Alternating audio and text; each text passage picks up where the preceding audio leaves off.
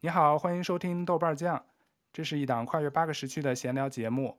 我是宙哥，在北美。大家好，我是龙哥，我在香港。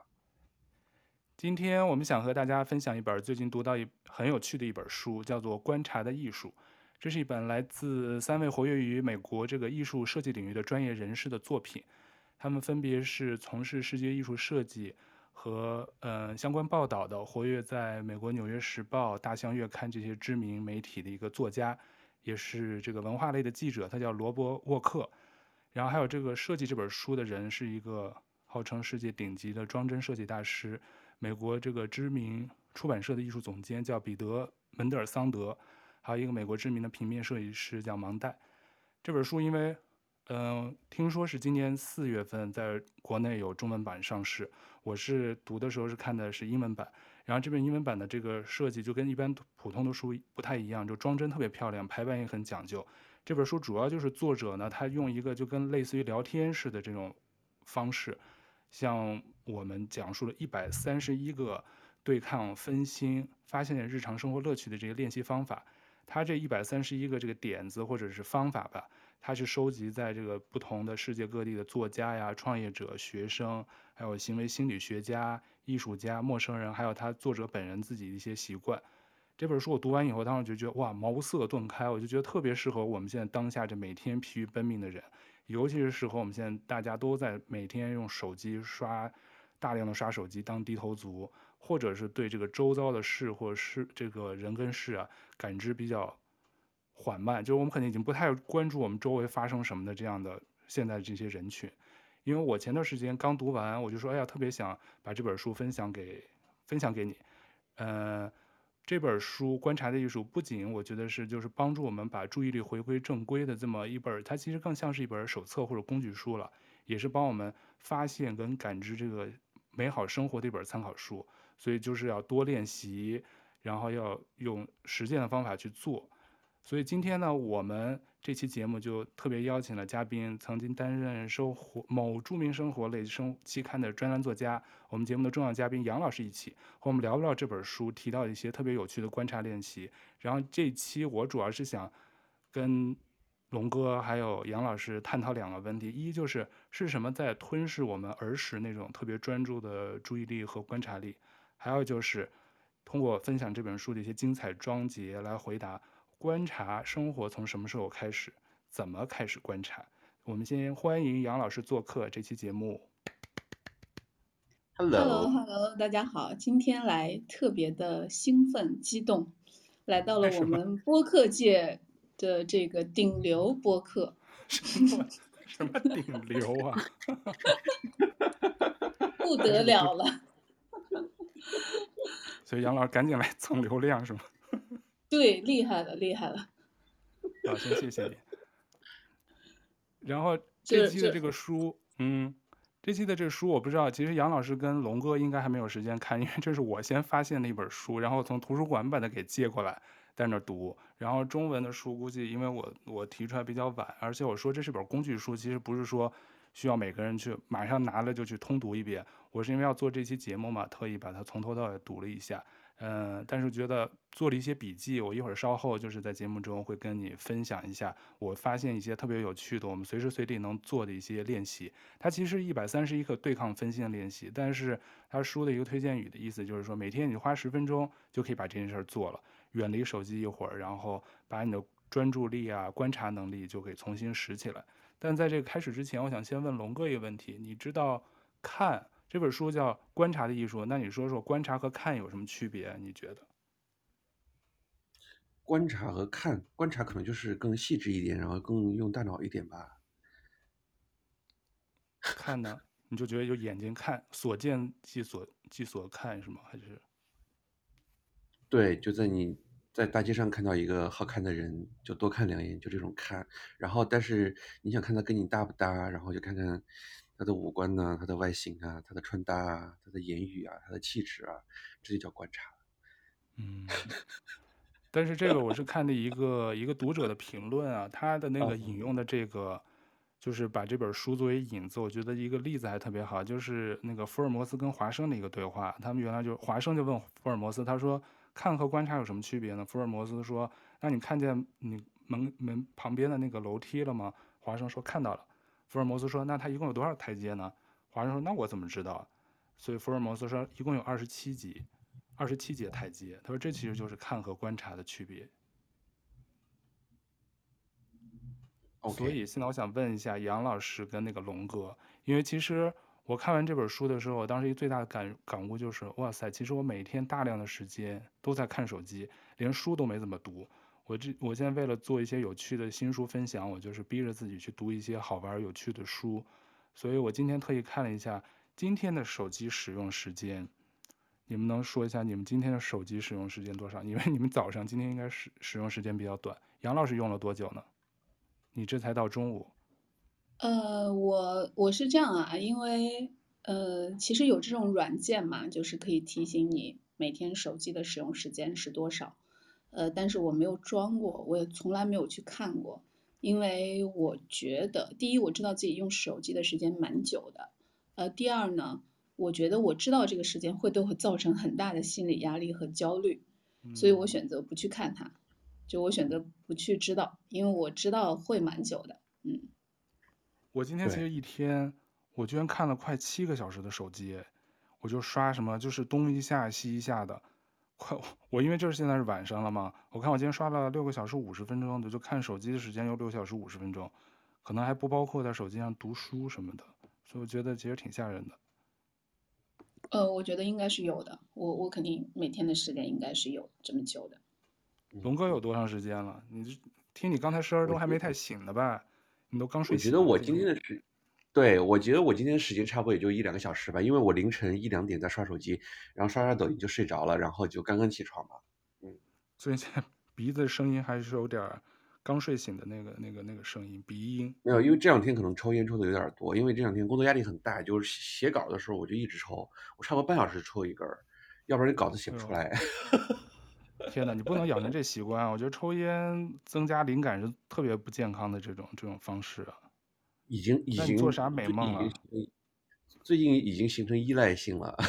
这样不行，我觉得真的不太好。出于对你健康的关心，我还是友善提醒一下，不能靠抽烟什么的这种方式激发。那等会儿说你这个书中要介绍的，对你书中要介绍这个小游戏，有没有什么可以让我转移一下我这个，是吧？转移你的注意力是吗？对啊，因为我刚才其实看他那个书里头就说了，他说现在的这个大家用智能手机的人，每天会查看手机平均一百五十次，也就是说大概一天醒着的时候每六分钟刷一次，我觉得都少吧。加上触摸、滑动、再点击这些次数，他说每天每个人用这个智能手机会超超过二两千五百次。所以我想想，其实你不知不觉，有的时候我记得。半天有有些情况下不不不让带手机，有些事情就不能开手机，嗯、就强行你跟这个关机。我记得它中间有一个有一个练习就跟这个相关，我觉得还挺有意思的。但是我觉得现在都市人，你觉得你每天能离开手机最长多长时间？你你就觉得有点不安了，或者就紧张了。我觉得还是很焦虑的，就是因为之前就是呃要乘飞机的时候。就是要关手机嘛，其实自己也没有什么重要的事情要做，但是那几个小时确实就是坐立不安的，嗯，就觉得不去刷一刷，已经呃有点心慌了。其实也不知道自己慌的是什么。然后疫情之后的话，一个是乘飞机的时间变少了，第二个的话就是如果不是非常远的距离的话，我都是选择坐高铁。但其实回想起来，我觉得原来在飞机上的时间是唯一你可以不受打搅的，不受外界打搅。因为有的时候这个打搅是被动的，就像我可能不想用手机，但如果是工作日的话不太可能，或者是周末的话，本总之会觉得好像有什么人在找我。但是在飞机上你是唯一可以不受打搅的去休息一下或者看看书的时间。呃，但现在肯定就是越来越少了这样的时间。我也觉得这种状态挺不好的，就有时候逼迫自己看个书。我会跟自己说，呃，今天看完五十页再去做别的事情，但中间总是会放下来，然后拿手机出来，哎，看一看。然后看的话，如果看到消息就回一回，所以不知不觉就过了很久。对，所以他那个书里头，我记得有句话就特别适合我们现代人，他就是说，如果无聊抓到你在走神，就会试图说服你拿起手机。但如果你真的这么做了，你只会与无聊相伴。我不知道真的刷手机会这么无聊吗？嗯、但是他还有一句话说的也特别好，他说：“信息越无穷，注意力越贫穷。”是的，但是我觉得比较幸运的，我自己比较坚持的一点就是我不看短视频。哎、我觉得如果我这样用手机的量，再加上看短视频，我就完蛋了。所以抖音、快手这些我是没有的，然后我基本上也不去，不会去啊、呃，像微信啊这种平台上去看短视频。所以我就觉得这个就还好。我其实因为也真是 TikTok 短这些短视频类全都没下。但是我们这里头有一个资深用户，那就是龙哥。刚刚他不是刚说吗？他凌晨还刷完抖音才睡的呢。你是不是现在不刷这些短视频就没法助眠啊？对，就是我会刷到自己实在这，就是刷到哪种程度，就是这一条我已经就是已已经已经睁不开眼睛看他在表演啥了，我才会把手机。就已经滑不动下一条了，而且看上一条的时候已经快要睡着了，才会把手机放下来。然后刚才就是聊到这个看手机这个问题，我是一种特别矛盾的心理。我平时工作的时候，这个微信群里各种消息、工作消息啊什么，或者就是朋友或者各种事儿找你特别多。然后其实有的时候就是特别忙的时候，看到消息噼里啪啦蹦过来，包括家人给你发消息，我有时候特别烦。然后我就想说，哎呀，能不能哪一天没有人打扰我，让我好好的清静一天，好不好？然后，但是真的哪一天，比如说周末睡到下午两三点起来，然后发现手机上一个消息都没有，我会有一种巨大的失落感，就觉得 啊，然后这个世世界抛弃我了嘛，就是这种感觉。没人关心我，在意我。啊，但是你这个时候你还在矛盾当中，还在觉得哇，世界抛弃你，突然噼里啪啦啪的跑了一个什么，哎，什么要预约打扫卫生的呀，或者说什么要交什么税了什么，就这种消息。又弹出来，你就觉得哇，又烦死，怎么又来消息了？就是这种很矛盾的感觉啊。就是杨老师刚才说的嘛，就是信息过剩，你又焦虑；但是信息匮乏以后，你又觉得不安，就还是焦虑。就怎么着你都会焦虑。信息过多、信息过少都会让你焦虑，或者又又让你无聊，就是这种循环。我觉得现在就就特别大的一个问题。但是今今天这本书是一种什么样的主题，让你如此的沉浸其中，并且逼着你去读完来跟我们分享？因为他这个就是一个，我觉得他就说生活中你其实小的时候，因为它里头有一个用了一个美国的一个教授说的话，他就是说，其实我们小的时候，你发现没有，小的时候小朋友专注力都是特别专注的，他能玩一个游戏，玩一个乐高，或者看一个什么书，他就能在那聚精会神好长时间。他不会腻的，他就说，其实大了以后，大家反而的这种专注力也就会被分散。他其中说了一句话，我印象特别深。他说：“我特别担心今天的孩子，他们能认出一百家公司的图标、哦、商标、logo，却认不出十种植物。”这个这个很有可能哎，我觉得我们也认不出太多的植物了。或者是蔬菜，有些人可能现在连蔬菜都不认识吧？就有一些什么小白菜什么什么怎么分，他他其实都不一定分得出来。所以，所以今天舅哥要跟我们做的游戏是教我们如何辨别蔬菜吗？不是的，他就是想说你这个培养注意力。对，他其实是用五种方面。我们回到这书里头说啊，他这个作者，因为他的把这个点子，他收集了一百多个点子。我当然今天我们没有时间一个一个去分享。但是它里头它是分了五种大的方面，一个就是观看，一个是感受，还有是去转一转，去周围转转，还有就和他人建立联系，最后一是独处。他把这一百一百多个点子，它是分到了一百三十一个点子，分成了五大类别，所以你就选一个你可能很方便，就是你信手能拈来的一个方式，或者有意识的去做这样的一些观察或者是练习，它都可以让你去。放下手机去看和体验我们这就在我们活生生的周围的这个世界，所以我现在就想先跟你们分享一个从感知它这个类别里头，我发现了有几个挺有意思的，我们可以做和讨探讨的一个一个小练习吧。第一个就是制作自己的声音文档，这在感知类别。我们先说感知，它比如它的举例就是说，比如说在睡前捕捉你听到的每一个噪音，比如说远处的狗叫声、空调的轰鸣声。还有路过的车声，他说试试这个，也许你会重新发现你熟悉场景的这个方式。每天你就选一个特定时间段，有意识的用自己的手机或者是一个什么设备去记录。他说你把这个持续的捕捉，你会发现你好多曾经错过的声音啊和事情。然后他的这是他从他一个学生那里拿到的一个主意。他那学生每天晚上有一个特异的时间段，他会把声音列出来，帮助他熟悉周围的环境，然后建立一种安全感。同时，他就发现了一些以前他睡觉前不会发现的一些所谓的。一些噪音，他说，尤其是睡前会有的时候会特别焦虑跟不能入眠嘛，所以他那个学生就通过建立一种什么听觉清清单，是用耳朵去观察噪音，然后建立对生活这个环境的情感连接和安全感。他说这就是一种观察的力量。哦，我觉得不知道这个例子你们听明白了吗？这是在感知里头，他建议的一个。但我估计，我估计不会这么做，因为我，我估计听听就算了，还专门记下来，比较懒。但他这就跟做日记一样，他其实我，嗯、他说这种声音文档，我理解就是一种让你静下心来去捕捉一些声音，平时可能忽略的声音，然后把它记录下来，培养自己的一种情感连接和安全感。他说这就是一种观察的方式吧。我觉得他可能培养的就是一种方式。杨老师觉得呢？你觉得这个方式你喜欢吗？呃，我觉得这方面我做的还是可以的，虽然我也用手机时间很久啊，就是，嗯，因为刚刚龙哥讲说他刷短视频要一直刷到自己就是那个马上眼眼皮子睁不开了才停下来，那我觉得这个反过来证明龙哥肯定是睡眠非常好。因为我自 我自己是睡眠很差的一个人，所以我觉得这个，但是现在回头去想，我觉得这个睡眠差这个弱点也给我带来了很多好处，就是我不得不去非常的呃关照自己，因为我稍不注意，呃，我睡眠就会受到很大影响，然后睡眠不好的话，其实整个人精神状态是会非常非常差的。所以回答回到周哥刚刚的这个问题，就是。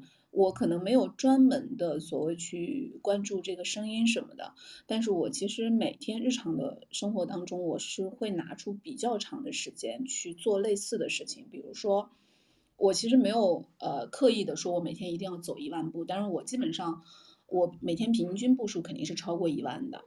我觉得这个对于在都市里生活的人来说还可以，是吧？就是因为我。嗯，嗯我每天必须得拿出一段时间去跟大自然，或者至少是跟外界吧。虽然是在都市里面，跟外界去去接触，所以我基本上，呃，如果是工作日的话，我就是在晚饭以后；如果是这种周末的话，就是天气比较好的时候，我其实是早中晚都会出去一趟。就我家旁边有公园，我每天都会到里面去走个几圈。呃，其实这个过程当中，我也会刻意的提醒自己，就。嗯，不要去，呃，也不要听歌啊，也不要去听一些播客啊什么的。一个是因为不太安全，另外一个是我是觉得，尤其是当天气非常好的时候，这种呃自然界的声音，真的是会让我感觉到很舒服。但我我没有这些理论哈，我仅仅是从我自己的感受来说，就是我觉得我真的是需要吸取天地之灵气，才能够维持每天很正常的一个生活，就是啊吃得下睡得着。所以我觉得这点我还是挺赞同的。我觉得其实它其实相当于是某一种形式的冥想嘛，只不过是我没有刻意的坐下来说，哎，就像有些美剧里面一样，我拿出一个手机，定时定个三分钟，然后跟着它去做冥想。其实走在大自然当中，或者是像周哥刚刚说的，临睡之前听听周围的声音，我觉得其实它就是某一种呃形式的冥想。对。但龙哥应该不需要，他睡就像你说的，睡眠质量太好，他就可能刷刷小红书、抖音，他就助眠了。对对，我觉得这个还是非常值得羡慕的。我又我就觉得平时会有点吵，我觉得香港对我来说就是。就是因为我家这个房子靠近路，我每天下班第一件事就是把上班前走之前通风的窗户全都关上，并且一定要关到很严，不是说普通的关，你一定要把那个把手给拧紧，然后才会把你的房子隔音，要不然就下面那个马路那个车，它虽然不是很吵，但是那个刷刷的那种微弱那种声音，有时候会让我挺心烦的啊。虽然有时候觉得家里很闷，然后你必须得。关着窗，但是没办法，我就觉得就是有时候在外边待久了，就是突然回到家，觉得一开门进到自己家这种感觉，这种与世隔绝的 感觉，我觉得还挺美好的。然后还有什么别的游戏吗？除了这个跟跟声音以外的？哦，这个这个也还是在它这个类别里，我我觉得对我们特别适用，叫也是感知类别，就是它的英文换成中文就是练习一个数码沉默的时间，怎么操作呢？就是每周你就自己选一天，可以看社交媒体，但不发布任何动态，哦、也不互动，也不群聊。哦，他说这就是测试你会不会影响你这种渴望连接的这种需求，然后是否也会改变你认为需要沟通的标准。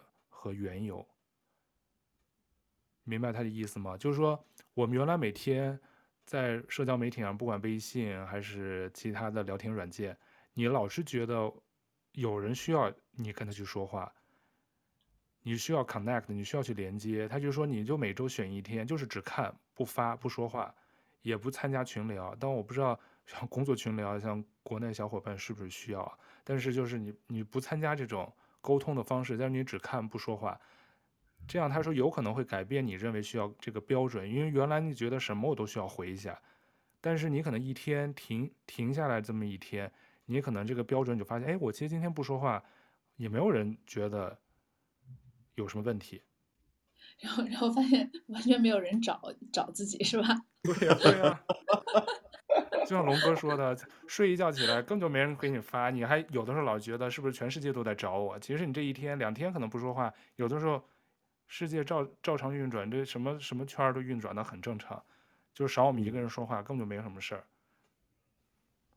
嗯，我觉得就我来说，抛开工作啊，特殊的这个情况，我觉得这个对我来说毫无难度。我 平时本来也是这样的。就是就是我我我觉得平时之所以有时候还比较多的跟朋友在微信上聊天，呃，其实就是好玩而已。我倒还好，就是嗯，不太会有说，哎呀，如果别人不发消息，或者是如果就是我会有，比如说我自己不发消息，我会有特别憋的情况，或者是如果别人不发消息会怎么样？我觉得我对这些都还好。然后至于动态的话，其实我自己本来也很少发。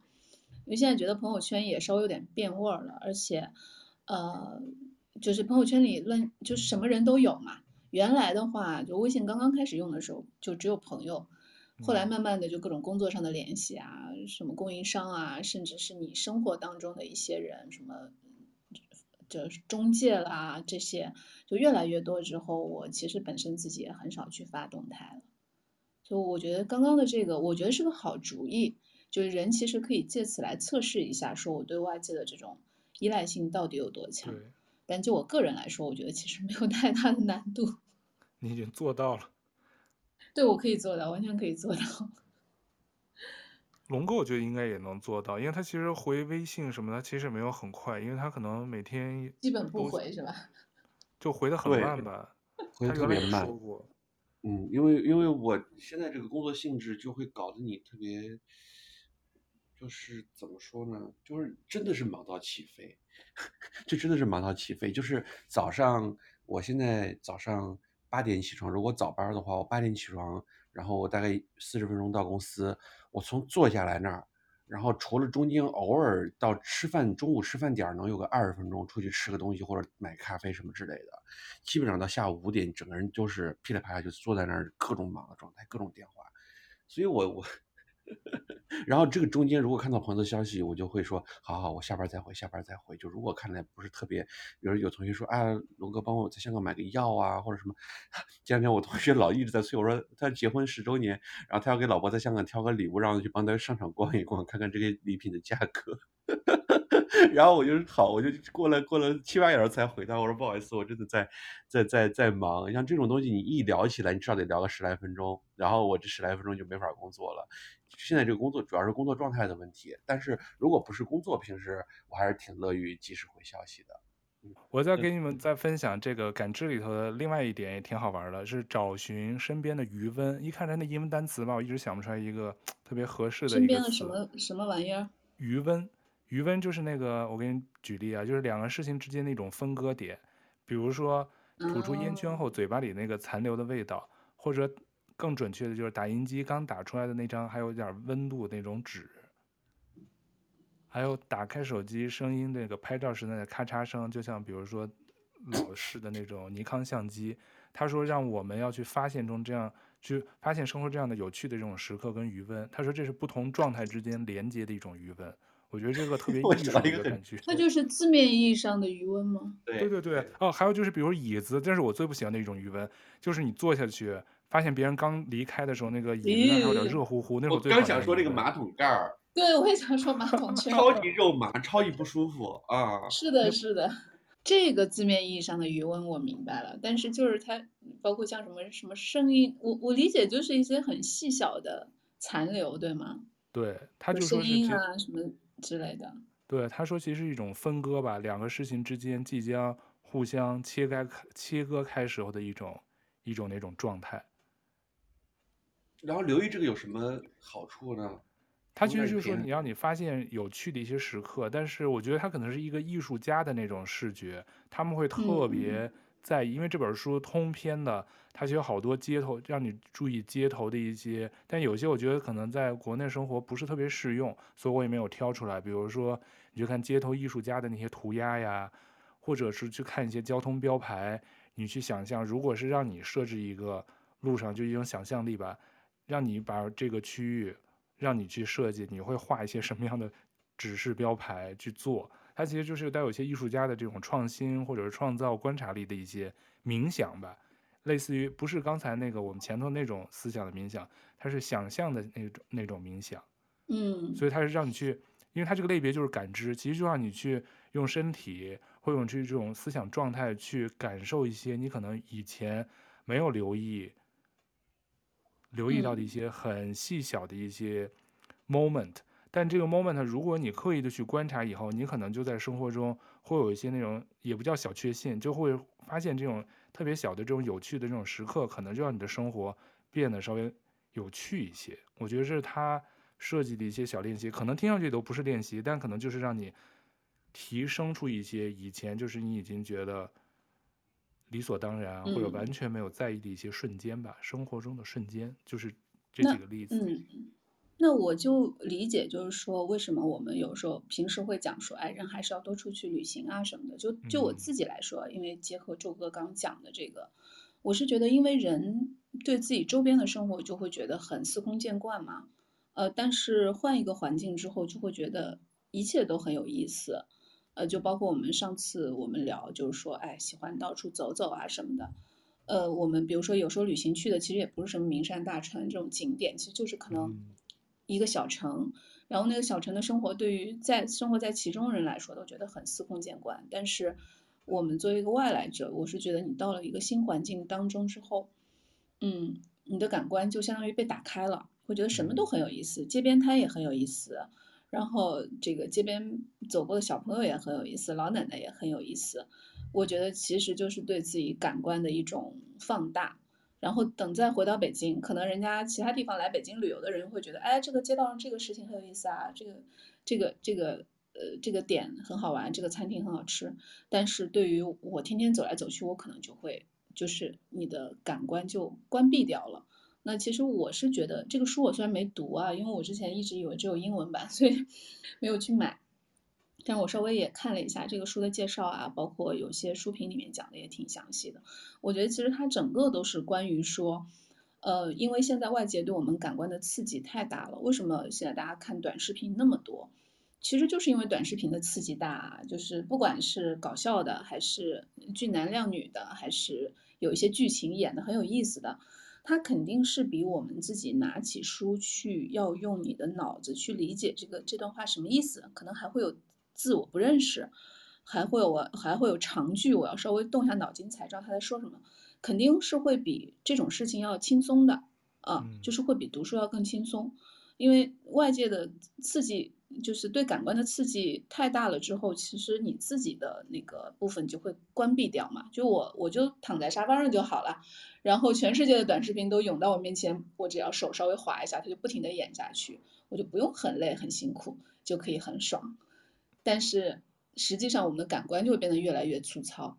所以我我的感觉是这本书里讲的，无论是说要听听声音，要去观察一些细微的东西，其实它无非就是在告诉我们说你要。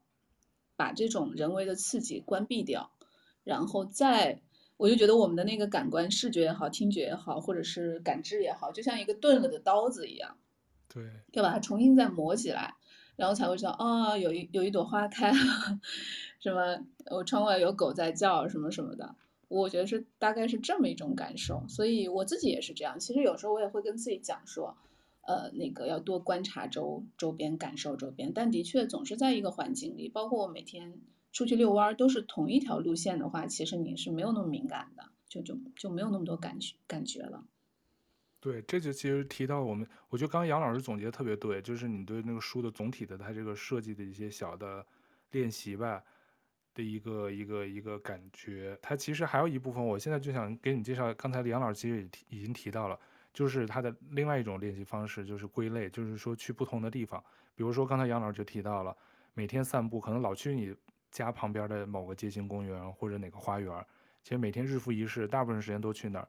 他这个作者就建议你，你要去城市里走一条不熟悉的路，比如说你去上班或者去哪个地方目的地，原来你每天可能都走同样的一条路。他建议你尝试着走一条不熟悉的路。他说这个练习是关于改变你的预期的，因为你走相同的地方，其实你预期已经知道了，大概会经过什么几个街口啊，或者是经过几个路口。他说，当然你肯定是在你自己的城市里，不太可能发现什么新的景点啊，特别漂亮的一些，也不是去什么著名的世界遗迹。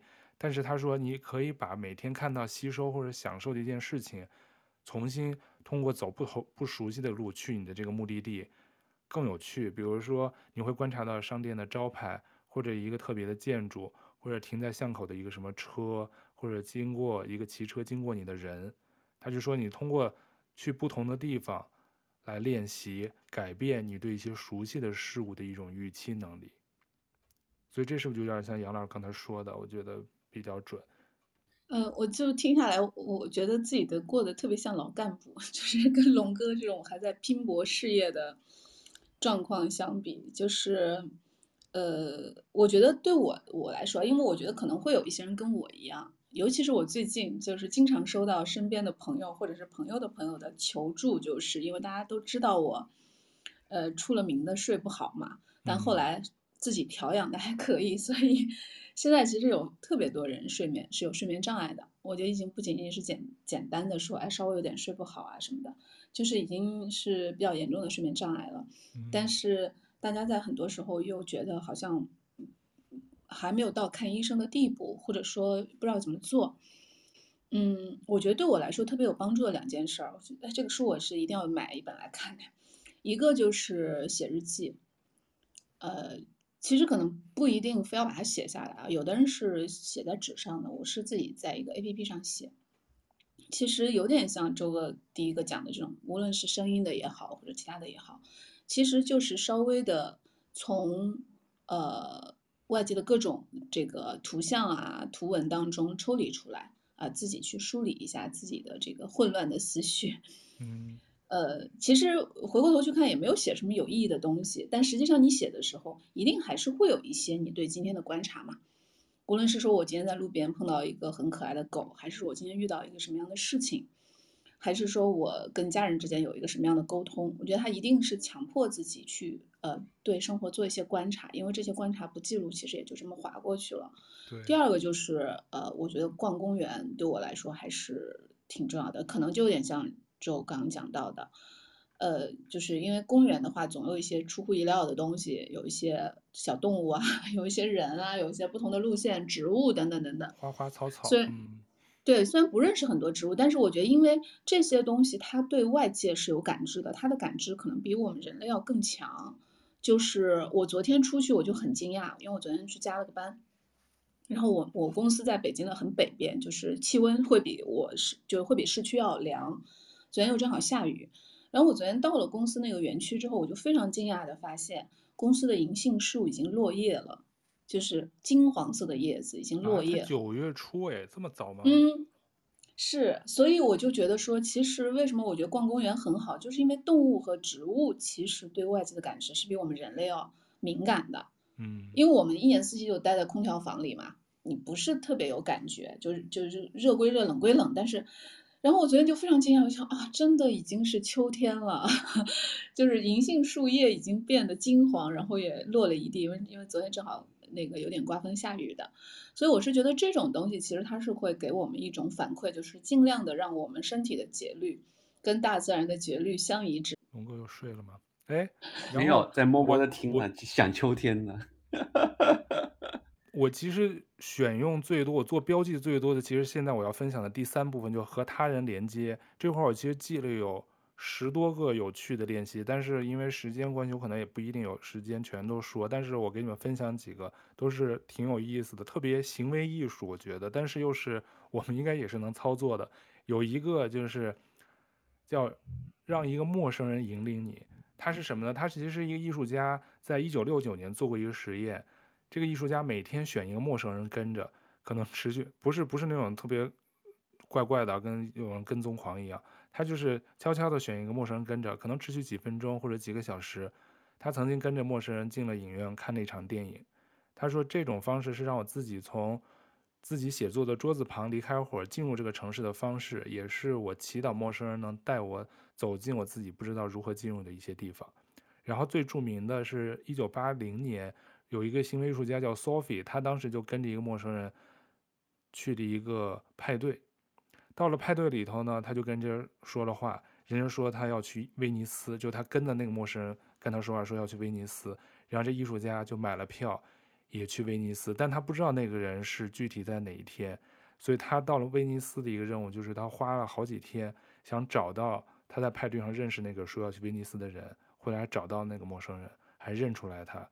一九八八年，他出了一本书，名字就叫《威尼斯，请跟着我》。嗯，我觉得这个还挺有意思的，然后也没有太大的难度。像什么那个去威尼斯什么的，他不用办签证吧？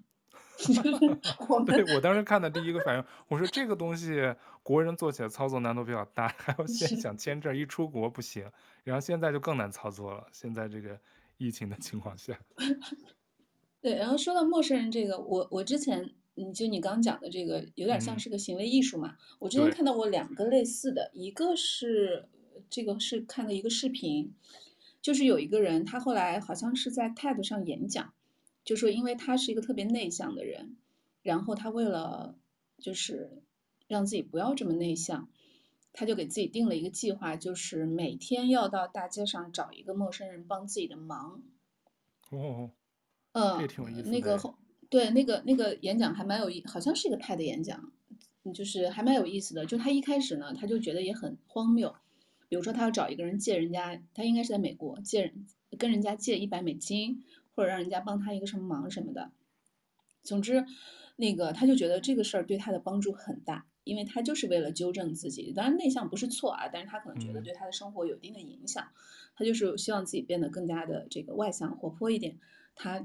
强制性的给自己定了这么一个呃规矩，就是每天随机的找一个陌生人帮自己忙。他后来发现，其实，嗯、呃，可能会遇到一点小问题，但是其实整个过程出乎他意料的。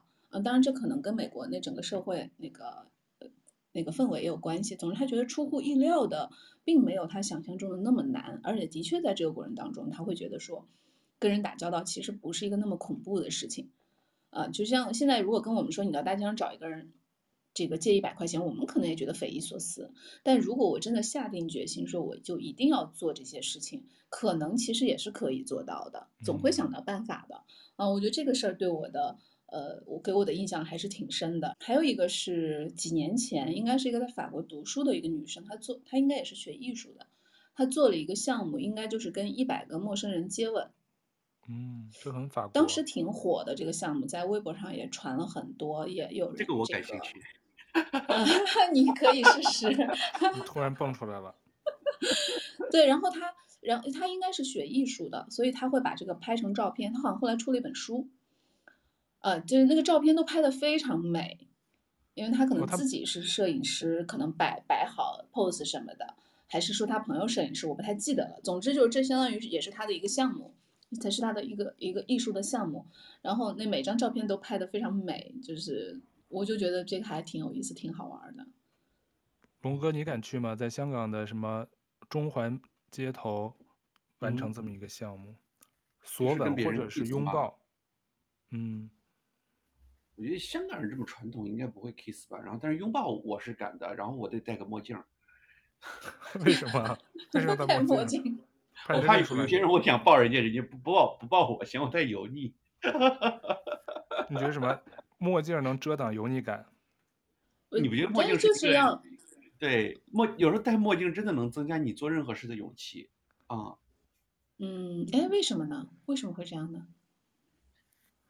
因为眼睛是我就心灵窗户，突然好奇你把窗户关上嗯了，啊，你把窗户关上了，就是戴墨镜就关上窗帘了嘛，等于。对对对对对对对，因为因为你戴上墨镜，觉得别人至少 partly 是认不出来你的，所以你就会做各种平时想做却不敢做的很很蠢的事儿啊。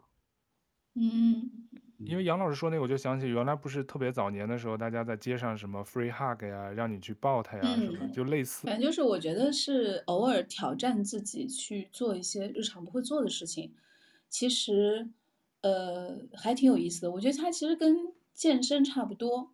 嗯，就是挑战一下这个过程当中肯定会比较累、比较辛苦，甚至会有比较痛苦的时候，因为你会走出所谓的舒适区。但是如果真的做到了，我我相信其实感觉会很好的。对，靠近后头，我把这个和它连接，我再说两三个好玩一些的。一个是安静的登一次山。比如说，我们经常这个对龙哥，你可以试验一下。你不是喜欢去去登山爬爬山吗？他比如说一起散步或走路，但这一次不说话，就是朋友之间不说话。大家登山之后再分享经验，比如说在这段安静的旅程，你不跟这个同行的朋友说话的这一次，你自己去看观察，就有点像刚才我们前头说到去逛公园一样，自己去闻鸟语花香，看听。说这个练习是让你的思绪转换。真正体验当下围绕在你周围的是什么，而不是就是攀爬爬山的时候在这攀谈。他说你肯定不想成为最后没有任何分享的那个人，所以你会特别留意沿途特别酷的事情。他说可以让这次爬山这一件事呢变得像个游戏一样，最后爬山结束之后，大家同行的人可以互相分享一下你登山观察到的一些有趣的事儿啊或物，然后可能可以奖励最佳观测者。最佳观察者一杯啤酒，这我自己翻成中文就是有点绕啊。啤酒，嗯，对，我觉得这是一个比较有意思的。还有一个就是和朋友在半路相会，他是用的是一九八八年有两个呃欧洲的艺术啊美国的艺术家，他们是反向而行，就是从一个不同的城市出发反向而行，然后在国内的这个长城的中间。地段汇合哦，我看过这个，对吧？见证他们好几年的这个爱情跟学术的合作。但是哦，我插一个八卦，分，分了？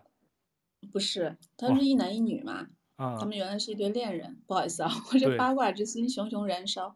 嗯，呃，就是反向而行，然后在长城相遇。对，嗯，但这个这个男的，因为他好像不会中文，他在中国就找了一个中国的向导，他就跟这个向导出轨了。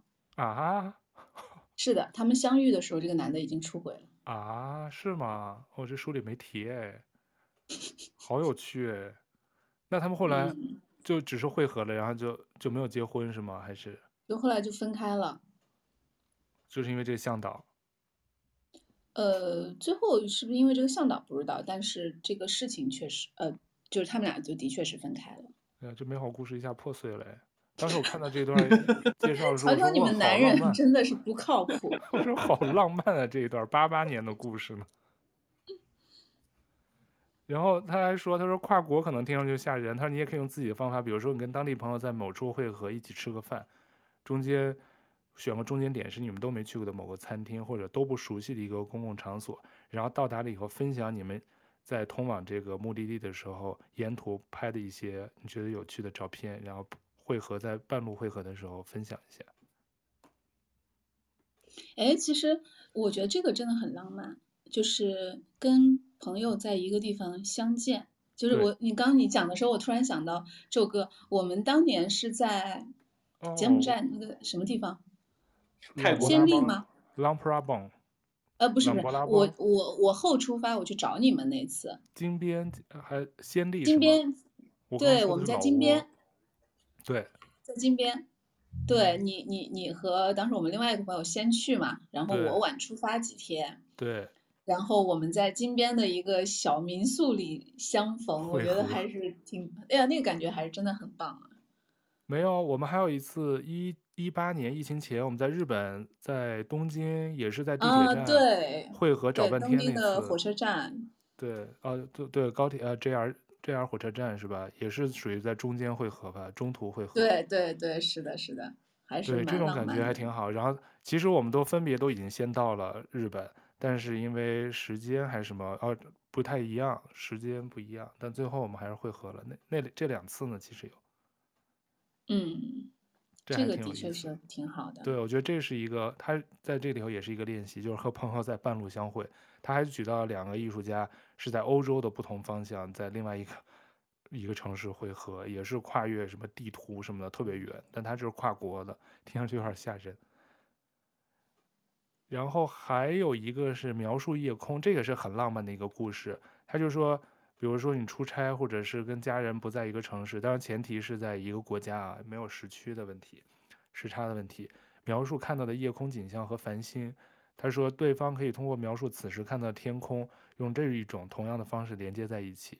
他举例是，当时有一个一个男生，他在夜晚到达某地的时候，就每天习惯要给他妻子打电话，让他老婆知道他在哪儿。每次他的任务就是跟他老婆描述他抬头看到的夜空，然后妻子在另外一个城市那一头也凝视着天空，说这样他们就紧紧联系在一起。然后通过这个比较实用的方式，靠遥远的星星在世界上找到了彼此。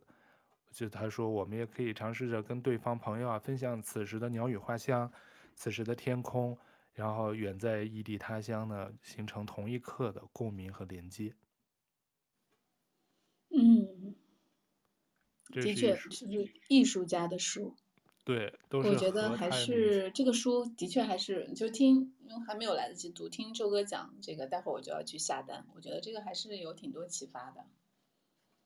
还挺有意思吧？然后他还提到了一嗯个，他就说邀请一个爱人、朋友，甚至陌生人来与你录下一段有意义的访谈，这可能会成为那些最重要的时刻之一，在他和你的生命之中。他引述的是一个美国电视制作人的一段话，我就说，哎，这不就是我们做播客经常请杨老师、请一些有趣的嘉宾来跟我们聊天，录一段访谈，做的就是在这个当下的一个、一个事情嘛。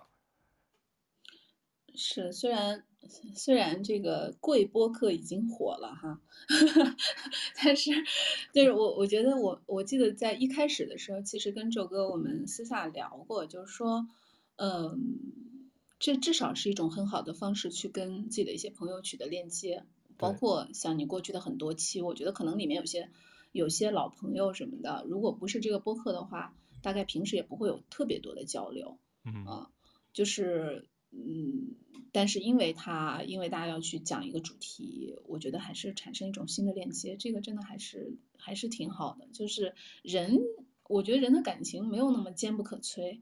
以前我经常跟朋友这个聊的一个事儿就是，嗯，因为在像北京、上海这种大城市，我觉得香港可能还好，因为香港它的地域不是那么的大。就是大家见面是不是相对比较容易一点？我不知道啊。就是在北京、上海这种地方，其实大家很容易说，如果不是我们今天一定要见面，很容易就说，哎，等有空再出来，对吧？有空出来吃个饭啊，有空出来喝咖啡什么的。呃，之前我跟朋友有过一个很严肃的 这个谈话，就是说，我说老是不见面，其实就淡了。对，不存在说我们因为是好朋友，所以我们可以三年不见面，我们也不聊天，我们依然还是，我觉得不是这样的。啊，就是还是要创造出很多很多机会去互相连接吧。对，所以你说他这有一个类别，所以这是我记得最多。我当时分享其中的几件吧，比如说还有和将回忆进行比较啊，和朋友一起回忆，比如说之前某一年的一场旅行，越详细的细节越好，不要依住，不要依借呃依呃借助看日记或照片来辅助，大家要自己用脑子想，尽量回忆特别特别小的时刻，然后两个人再比较。然后再看，哎，为什么我们想起、回忆起不同的细节？这样就展开一些讨论，这都是和他人产生连接的一些方式。嗯，我们好像经常这么干。对 对对。也是没有评价，所以我们已经有几个经常的练习，比如做做播客，所以就是说，我已经听叫呃龙哥放鸽子的故事，已经听了至少三次了。就是舅哥，就是祥林嫂，就每次都把这个故事拿出来讲。关键没有机会让我说，你想你自己找到那个由头让我能说呀，因为你又不停的给说明什么呢？说明咱俩连接太少了。就是每次在节目里爆这些恩怨情仇的料呢，就只能爆这些旧料啊，就没有你没有给我们产生新的这个爆料的机会啊。对啊，就我其实啊。我其实还蛮期待，就是我我我觉得杨老师在节目里还是略微正经了一点，就是太知性的人设嘛。就是我觉得说私下里跟杨老师，如果咱们三个坐在一块儿，然后比如说再加上 Leo 啊什么的，他肯定会聊特别嗨，就有各种的黑料就会被爆出来。其实我也挺期待我们能线下某一天能真见面。我觉得二三年是可以的。对，我我不知道是不是我太哦，今年哦，我不知道是不是我已经二二年。对啊，今年二二年了，我不知道我是不是太乐观，但我总觉得二三年会有变化。我也我也希望，我也就想下一个小目标，就二三年能线下跟我们这些经常来聊天的这些朋友、老朋友做一些线下面对面的，不用远距离隔着，会因为音声音啊或者什么延时导致的这些一些技术上的问题，嗯、就是线下音质也好，然后聊的也更畅快。的这么一期，这是我二零对，等你可以回国的时候，那个我觉得你可以来一个巡回演出，巡回录制播客的那个，对对。对，跟那个花车巡游一样，我也很期待。嗯、这真是我二三年的一个，不管去见到龙哥，还有杨老师，还有其他原来做客我们这个一些嘉宾朋友，我都还真挺期待的。去成都、去北京、上海不同的城市。哎，对了，龙哥，我们那个，啊、我我们也可以这个约在什么菲律宾啊？中间啊，菲律宾我觉得比较困难，因为这种长途旅行，大家把时间凑到一块儿就比较难吧。哎，我但是我但是我是绝对举举举手赞成，如果你们愿意菲律宾，我肯定带你们好好玩儿啊。我听你们上期的节目，龙哥就一直说我们菲律宾，我们菲律宾。对啊，我们菲律宾，然后就就就在在香港看到菲律宾人，现在就觉得很亲切。嗯，但是我已经想好了，就是如果舅哥或者杨老师，如果你们去菲律宾，我可能带你们去的地方就不是普通人去的地方，肯定带你们去。那去哪里？嗯，就是更偏文艺一点的地方，就不是普通的岛啊，就不是城市。是特早说的那个，就我又忘了叫什么城市了。我们之前有聊过一期。哦，克拉克。我，对，我我我觉得我会带杨老师去一趟克拉克和碧瑶，我觉得杨老师会喜欢碧瑶。嗯。我我我我没有去过菲律宾啊，但是我其实一直这个舅哥知道，我一直就是还非常非常喜欢在东南亚，呃，游走，游走。一个是因为，对，我觉得那边的人也都很就是很轻松，chill，对，很 chill，对。哎呦，我插播一条，刚才杨老师就是我刚才谈到这个和他人连接的时候讲到的一个和朋友在半路相会，那两个艺术家八八年长城中间汇合的，他其实是。两个人当时八八年来到中国，完成他们最后的作品，就叫《情人》，《情人长城》。然后当时他们也不知道这是他们最后作品。玛丽娜身穿红色，从山海关自东向西；乌雷就是她当时的男朋友，身穿蓝色，从嘉峪关自西向东。他们沿着长城徒步行走，三个月后在二郎山会合。原本他们打算在长城结婚，但申请签证用了很久，期间感情变坏。而且为了签证，乌雷往返中国好几次，与他的翻译发生关系。签证办好时，乌雷就告诉他的女朋友、未婚妻玛丽娜，那个翻译怀孕了。所以，《情人长城》这部作品的结局是乌雷娶了一个中国妻子，然后他和他的妻那个未婚妻分开。这之后的二十多年间，两人再也没有见过面。嗯，这个故事还有一个结尾，就是因为他们俩都是很有名的艺术家，然后应该就是他讲之后二十多年没有再见面，然后这个玛利亚她就做了一个行为艺术，应该是在纽约吧，就是他一直坐在一个桌子前面，可能坐了得有几十天，然后每天会有不同的人坐在他面前，就是就是到他对面的椅子上和他对视，他就一直跟这个人对视，嗯，就是这种行为艺术，然后。一直面无表情什么的，然后就是持续了很长时间，然后最后这个男男男士，我，不知道该怎么介绍，男士出现了，然后这个玛利亚就泪如雨下。就是乌雷吗？这个男的，对，他最后出现了。这个网上有视频的，我我可以可以看一下。哦、我记得那段，嗯，就是当时这个在在在网上还挺火的这件事情，就是他无法控制泪如雨下。但是，但他这个他所谓的原来的他这个前呃未婚夫是。安排好的吗？最后一个出现还是刚巧？就是呃，不知道，不是就就有众众说纷纭吧，嗯。哦。但是确实，我觉得如果如果不是安排好的，那就真的是这个一个天降的行为艺术。对对对，真是完美的一个、嗯、一个 ending 哎。嗯。也不是个完美吧，至少就是一个他这行为艺术的一个特别 特别好的一个结局。是啊。哎，我们聊这么多，还剩一小部分啊，我很快的给大家分享一下、嗯、独处。这是另外一个一个类别，其中它有一有几个小的练习，一个是比如说给自己拍摄一个片段，自己练习做独白，拍小拍一个小片段，检视它，然后给自己拍上旁白，从镜头里你可能会重新浮现你当时拍的时候没有注意到的景象。还有就是一个我很喜欢的，享受偶尔的宿醉。他说这个时候你的视觉跟感官可能会失灵，味觉、嗅觉也不灵光。他说，但这是件好事，你知道吗？你这时候宿醉的时候，你看到的就跟平常看到的不一样，就没有什么偏见。当然你不不喜欢喝酒就另说。还有一个就是偶尔冲一个充满冥想、有正念的澡。他说你这个在洗澡的时候，很多其实都很喜欢洗澡，因为这个时候你就不得不和自己的思想独处。一个日常的行为可能也会充满诗意，因为洗澡的时候只能专注一件事儿。我不知道你们洗澡的时候有没有就是唱歌也好啊，或者是想一件什么事儿。我反正还挺喜欢洗澡的那个那五到十分钟的。我现在好像洗澡，我原来洗 原来洗澡是听郭德纲相声。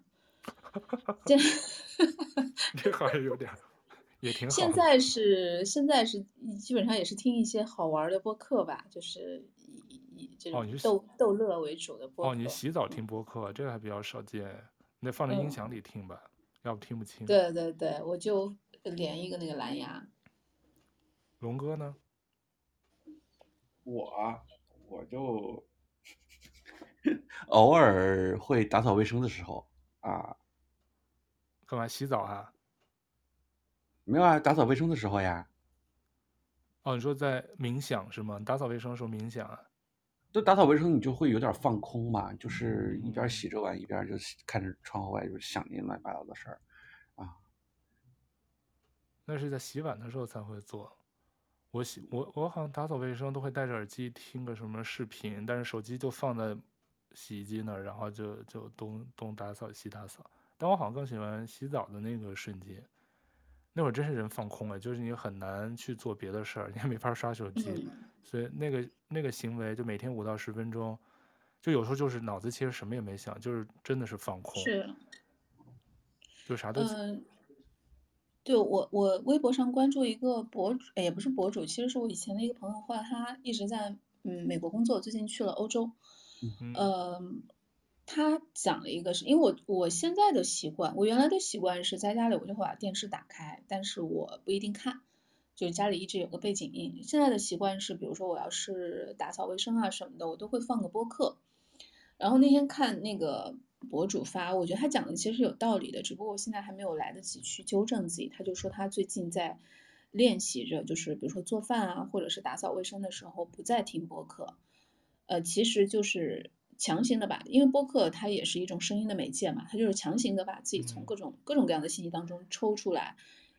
给自己一个完完全全彻底放空的时间，就他会觉得我们接收的信息实在是太多太繁杂了。我们认为可能没关系，我是在玩儿，我看短视频也是在娱乐自己，我听播客也是好玩儿。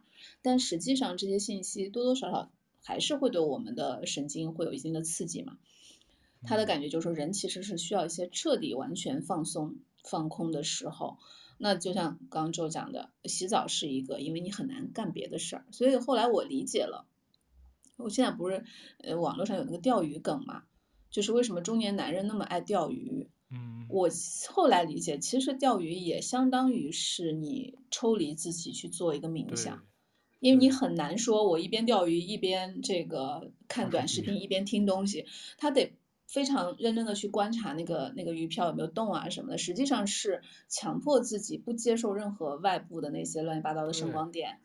我觉得可能真的钓完鱼很舒服是这个原因，所以我我最近也在想，可能有的时候我要把播客戒一戒，就是就是真的是需要完完全全就是只。只专注在一个事情上，可能人，所以运动的时候很舒服，我觉得可能也是这个道理，因为运动的时候干不了别的事儿。嗯，嗯，当然除了什么分泌多巴胺之类的这种生理上的东西，我觉得也有一个原因是你的神经非常非常集中，就就是一个事儿，我能不能扛过这一组啊，或者是我能不能坚持下来？我觉得下来之后人就会比较舒服，所以我最近也在尝试着，比如说洗澡的时候不要再听了。对，我还好哎，我倒是没有这个习惯。但但我觉得他这个就像他我们刚才分享的这些零零散散的，他五这几部分里的一些小的吧，我觉得有兴趣可以去看看这本书，呃，但是他这个其中还有一些独处的方式，比如说你试着去采访一个你觉得什么物品让你好奇，你假装去采访他，你会问他什么问题？这个作者说，如果他能去采访一个物品的话，他想去采访原子弹，想让知道原子弹怎么想自己的。哈哈哈我觉得龙哥可以练习一下，比如说你就是采访这个杯子，我就是说如果杯子能说话，我会问他什么问题？他其实就是这么一个独处的一个方，其实就自己跟独处就是思想放空，然后天马行空想一些东西吧。我觉得他这个练习其实是这个目的。会被人当精神分裂吧？没有，就就是一个放松。我觉得像龙哥没关系，龙哥需要的。你去。你采访杯子不表示精神分裂，如果你觉得杯子在回答你，那可能是分裂了。对，原来不是有个 笑话吗？是吧？问那个精神病的那个什么，跟植物说话的那个。对。你这植物在跟你说话，那是有有问题了。笑死。然后最后还有几个，比如说重复一件事儿，他说，比如重新读一遍书，看一部经典电影。他说，有的作家，比如每次旅行都带同一本书，三年看了九遍，因为他说你身处不同的地方，读这同一本的书感受也不同。然后他说这个感受也许会让他没说哎，他没说。他说有个人就是三年看了九遍那个书，他说这个感受也许会让人失望，也可能让人鼓舞。他说你要接受所带来这一切，就重复。就其实我不知道他是重复一本书，我其实很少重复看一本书。我重复看一部经典电影倒是蛮多的，嗯、我不知道你们有没有重复看的书或者电影。重复，我知道龙哥好像是《天水围的日与夜》是你重复看的电影吧？哦，那个电影看了很多次，对，嗯嗯，我是呃，我确实觉得，哎呀，现在我们讲的很多东西都有点就是在寻找自己的安全区。呃，我是会每年看都会重复看的有几个，一个是《谍影重重》系列。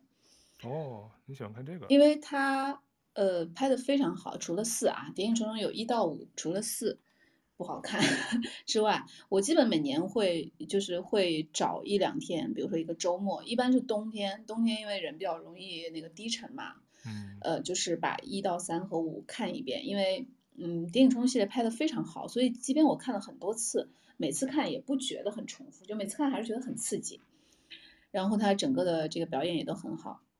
还有一个就是那个每年圣诞的时候会看那个，哎，那个怎么就是那个，嗯，叫叫就是那个什么《Love Actually》，叫啥？啊，《真爱至上》。对对对，哦、我每年都会看，我觉得也是每次看，哎，看到这儿觉得哦，对对对，上次看过了，但是每次看的时候觉得还是还是很新鲜的，就它整个编排也非常好，所以我就觉得每次看到这些就会觉得很安全、很舒服，嗯。就是还是挺，我《谍影重重》系列我还是非常推荐。哦，我还我还真是没有重复看，我重复看哦，那真的你们可以找一天就来一个《谍影重重》马拉松，就会很爽。哦、四到五部全看过，下次可以试一下。我好像都只看过一遍。还有，嗯，《Love Actually》，我记得我们去年圣诞节好像聊过，本来想聊这期的，后来想聊这个电影的，我们可以今年聊一聊。对，《Love Actually》还有那个就是还有一部有点相似，叫《Holidays》。也是很就是俊男靓女，然后故事也不错，然后还还很有节日气氛。哦，很适合圣诞看。我最爱重看的经典电影，那个一个是《千与千寻》，是我看的相对多的电影。嗯，我很爱看那个，但是没有特特别的时间或者季节看，有的时候就实在找不着什么片子有剧荒了，我可能就哎就会翻着看一下，也不用看全，有的时候不会全都看完。然后其他电影我好像没有说什么看的这么多，书我好像很少会有重新看。我很少会重新看一本书，是书比较少。书的话，我可能就是《红楼梦》，我会反，就是也不叫重复看，就是会没事拿起来随手翻一段，然后就津津有味的往下读，因为里面都是鸡毛蒜皮的很多东西，对，就就挺有意思的。对，这个我觉得也是一种独处方法吧，就自己重复做一件事儿，就像杨老师说的，可能每次你会有一些不同的感受，或者又哎看到一些不同的角度，就。有的人我知道一部电影能看十几二十遍都有，什么辛德勒名单，还有什么，就每个人可能都有自己的清单不一样。他所以他独处里头，我刚记录的还有一个练习就是列一个非实质性的清单，比如说记一下，就不是我跟跟别人分享，就自己记录，比如你担心的事情，让你快乐的事情，让你难忘的时刻，你喜欢读的书，还有有什么好吃的店铺清单，有什么爱看的电影，然后他还建议。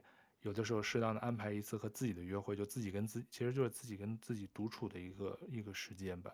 嗯，这些其实，呃，我之前看过一个方法，但我自己没有用过啊，因为我已经在写日记了。就是，呃，是说每天睡前写下三件让你今天觉得很开心的事情。嗯，对，我，觉得其实有点类似。对，其实是就是一个小总结吧，是吧？嗯。然后会不断的暗示和提醒自己说啊，我我其实还是过得很开心，还有很多好事发生什么的。对，今天过得很充实，今天过得很有意义。嗯。然后最后我再匆匆的，因为我们聊了也蛮久了，东拉西扯。最后一个还有一个类别，我那个是记得稍微少一些，它是就是观看，比如说呃，把你看到数字数出来，带有数字一啊零到一百的这个图片。但他这可能花一周、一一年或者一个月的时间去寻找，他其实就是让你去寻找你生活中看到的这些数字。他说寻找的过程可能会很愉悦，奖励就是你做一些以前从未做过的事儿，然后每次找到后你就继续下一个，比如说从一百到零，他说不是那个呃，不是路牌号或者是什么这么简单的，就是你生活中找从零到一百的数字，嗯，看你能不能在生活中去把它找出来。哦。对，还有就是观看，还有就是通过窗户去观看。他说，因为窗户是很有力量的一种存在主义工具，你唯一能做的对他做的事儿就是看和张望。你对于通过它能看到的东西没有任何掌控力，你的大脑不得不对碰巧看到的一切编排剧情，所以无聊的事情也会变得奇特起来。就是通过窗户去看你窗外看到的东西。大家没反应，觉得也就 就是这样。呃，我在想，我觉得其实他这个呃，除掉一些跟人的互动之外，其实就是自己独处时候做的事情。我觉得基本上就是正念，所就是这几年很流行所谓正念嘛。对，嗯，对，我觉得有点像禅修诶，这些游戏。嗯，就对着一个杯子采访他。哦，你还记得采访的这个梗？对，因为其实。不知道是不是跟我个人的喜好，因为其实我是把这个一百三十一个全都看到了，但是有些呢，可能不太适合我们的这个生活文化习惯。当然，在国外其实还好操作一些，有些我觉得就是给你一些扩展思路的方式。有兴趣的呢，是是可以看一下。呃，我是挑了一部分，然后我做了一些笔记，然后因为今天时间的原因，我们就又要聊天嘛，所以。我就没有把我又记得又，我记了可能大概有四五十个，但我今天可能分享了有其中的一小部分而已。嗯，我是觉得有兴趣的话可以去怎么说，去去去进一步去看有没有适合自己的方式，因为这可能偏有我的偏好。但我想说的就是，在意是一切的核心，就是因为他作者在序言里也就说，你要保持一种渴望，好好活着。我们因为每天都被这种各种推送包。包围在这种同门层也好，信息茧房里，我们一直在输入各种信息。然而，我们看有的时候其实没有看见，听也没听到心里。但是说，我们其实一刻不停的都在想事情，却从未真正的思考过。让我们有的时候按下暂停键。所以，他这本书的目的就是我，我想快结束的时候说，就是我们生活中要做一些小而愉快的这些练习啊，用心观察也好，寻找灵感或者发现一些特别小的、细微的一些我们已经忽略的这种日常乐趣，有可能就会改变你观看、思考还有感受生活的方式吧，重新发掘一些存在我们生活周围的一些快乐，只是我们原来可能早就现在都全都忽略了。嗯，我觉得这个就是就是宙哥说起这个话题的时候，虽然我还没读书啊，如果是如果是其他的，我可能就会说，哎，算了，没有读聊不出来。但我觉得这个还是挺重要的，因为现在就是就是信息太多了，然后其实呃，然后大家的生活也都是在要么在格子间里面，要么在空调房里面。其实我觉得离自然真的是很遥远。就是嗯，因为这本书里，我觉得一些包括宙哥今天讲到的一些，其实有些是艺术家视角的。就他会，呃，很天马行空，我们普通人可能做不到，呃，就是比如说尾随陌生人啊什么的，我觉得我可能没有那个勇气。但是其实他的，我觉得他的这个主旨是挺好的，对我们的一个提醒，就是，呃，以后我可能会更多提醒自己说，那个能放下手机的时候就放下来，然后能能能出去走走，出去走走，吹吹风什么的，对，嗯、呃，还是会对身心健康很有用吧。对，所以其实我当时想，我就特别。呃，之前看到这本书的时候，就觉得，哎，其实它不是一本，准确的说是一本书嘛。就听完我介绍，是你觉得更像一本工具书？可能你看某一个类别，它五大类别，你想通过哪个更适合自己，嗯、就先 捡起来，先练习，或者就开始去做。所以它其实更像是一个去去寻找的一个工具书。你可能不可能把一百三十一样全都是一样一样做，有些可能喜欢，有些能可操作性强或者什么。但是我觉得。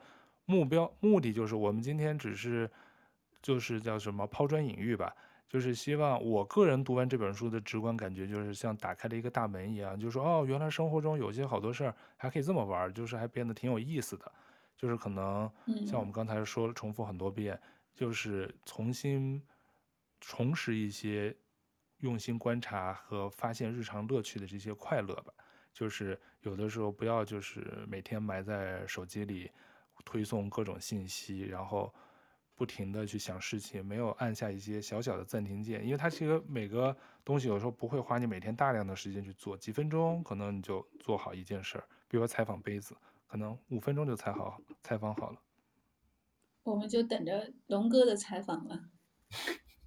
龙哥今天特别特别的说话特别少，对，你今天都完全不在状态，没怎么说话都。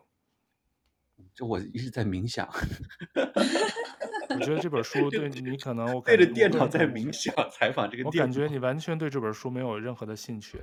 没有，很很可以理解。我觉得就是不是没有兴趣，我是觉得就是说，对，打断一下杨老师，我我是觉得我的性格可能就是不会、嗯、不会真的去做这些事儿啊。嗯，我觉得还有一个原因啊，就是从我自己的感受来说，还有一个原因就是，呃，确实工作节奏太忙的话是会。就是会对所谓闲情逸致嘛，我觉得这本书讲的都是闲情逸致的东西。嗯，呃，因为我自己其实也有感触，当然这个经常被我自己拿来作为一个借口，就是我我比如说我今年上半年基本上没有看可以称得上书的东西，有些可能流行书瞟两眼，我给自己的借口就是我工作已经很忙了，所以我下了班只能。躺在沙发上看电视、刷手机，嗯、我没有力气去做一些所谓闲情逸致的东西，真的没力气。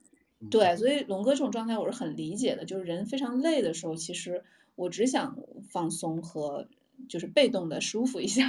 就是、对，可能我，对，我觉得可能大家现在所谓的生活状态或者是这个忙碌感不一样，所以可能他的这个需求层次也不一样。可能有的人现在还每天很累很累，他可能对于这些都属于是叫做什么锦上添花的事儿，他可能还不是不是一个首要的一个要做的事儿吧。可能我等我们去去菲律宾的时候，我我觉得龙哥的状态一定会不一样的。对，对吧？采访个椰子树之类的。真的，我我我真的还很想跟跟跟你们在哪儿聚一下呢。你看，我跟杨老师从来素素未谋面，然后跟舅哥也都十多年没见过了、嗯、啊。十多年吗？有这么长吗？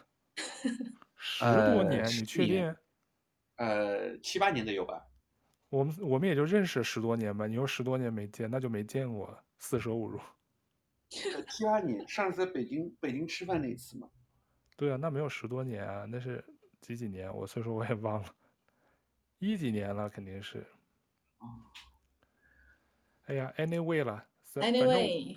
对，我今天反正就是，呃，自己在那儿拉着在在那儿分享了一些我我做的笔记，有兴趣的那个朋友可以去去看一下这本书《观察艺术》有中文版。嗯呃，但是我觉得肯定会有粉丝留言，有跟你共鸣的，有跟你有闲情逸致的人的，真的。或者已经有可能有有朋友已经都看过了，可能都看过这本书，已经在实操操练起来都有说，嗯，我的生活好像嗯又看到了与众不同的一面，都有可能。我是觉得这是一个更多就像对抗焦对抗焦虑的一个正念指南吧，或者就是一个闲逛的一个伴侣，嗯、就是就目的不一样，就是一个工具书。拿来翻一翻，然后哪怕找到一两个你觉得有意思的，然后让你的生活情趣都提高了，我觉得就没白读或者没有白买这本书，是吧？嗯嗯嗯嗯嗯，是的。然后最后就是还是重复，就是作者序言里说，就保持渴望，好好活着。我们要善于发现这个生活的乐趣，然后寻找一些小小的灵感，让我们的这个忙碌的生活增加一丝重新。挖掘这个事物的快乐吧，我觉得这是一个，我们就不能每天忙忙碌碌的，然后没有停下停下脚步休息休息。这本书就是一个比较好的一个，我觉得是个休息的方式吧。希望我的这个无聊的分享让你们觉得有一些趣味。没有呀，很很很重要，很重要。不是客气，不是客气，我就觉得就是我我在这懵懵懂懂的这个这个早上听你俩聊天，就感觉就光听了你俩声音，不听什么内容，我就觉得还是都已经挺治愈了，就觉得有一种被陪伴的感觉啊。哦，今天你也被我们那个这这期节目陪伴了哈。对啊，嗯，你就现场当了回听众。对，嗯，就感觉就没有说啊周末起来又被这个世界抛弃的感觉。就还有我我跟杨老师陪伴，嗯，就是就是，其实我每次听杨老师的声音，就舅哥倒没有这种功能了，就是舅哥总觉得像个唐僧在我耳边，然后说实话了，然后然后但是就是我但凡如果在上班的路上，我打开咱们其中一段播客，因为我有时候会随机听，就比如说随便点到哪一期就是哪一期，就有时候你要就是在地铁上或者在那个上班车上听到杨老师声音就会。顿时觉得好像就世界会节奏会缓慢那么几分钟，就觉得有一种如沐春对，杨老师声音很有治愈系。对，这倒是。行，那我们就在杨老师的声音陪伴下结束这期跟你们的新书分享啊，不是新书分享，读书分享。然后，你如果有什么想评论的，你有没有看过这本书，或者你觉得刚才我们介绍的有就听完有没有什么感受啊，或者你觉得。这个观察的意义是什么？也欢迎在评论区跟我们留言互动哦。嗯，好的。嗯，好的，练习起来。嗯，好，谢谢杨老师做客我们这期节目，那我们下期再见喽，拜拜。谢谢，谢谢，拜拜。拜拜。